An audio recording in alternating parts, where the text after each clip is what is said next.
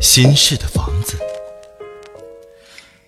曾经在电台主持晚间节目，每个晚上都听到不少心事，有些记得，有些忘记了。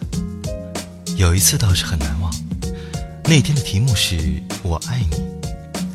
我请来一位嘉宾，微笑着说：“年少的时候，有一个男孩子对他说我爱你，他哭了，不是因为感动，而是因为伤感。”他很难过，自己只能有这么一个糟糕的男孩子说我爱你。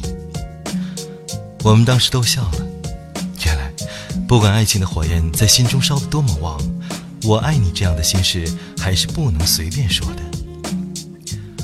我是个不习惯说心事的人，我的心事要不写在文章里，要不只跟我最亲爱和最信任的人说。我很幸运。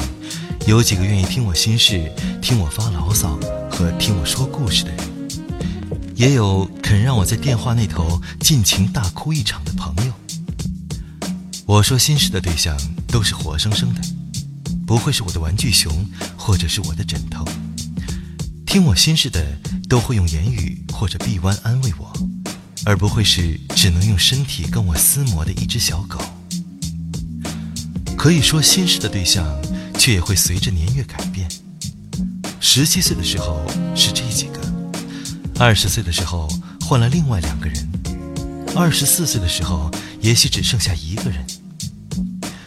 一个人的心事总是越来越多，能够倾诉心事的对象却只会越来越少。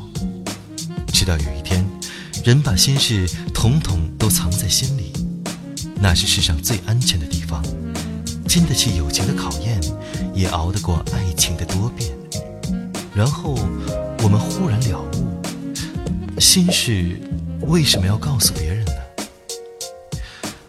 心事原来也可以沉淀，如许心事渐渐会化为傻气的泪水，化为酒后脸上的微红，甚至化作一种深度。试问，又有哪一个有点智慧的人是没有心事的？心事是一个人那幢，虽然残破，却舍不得放弃的房子。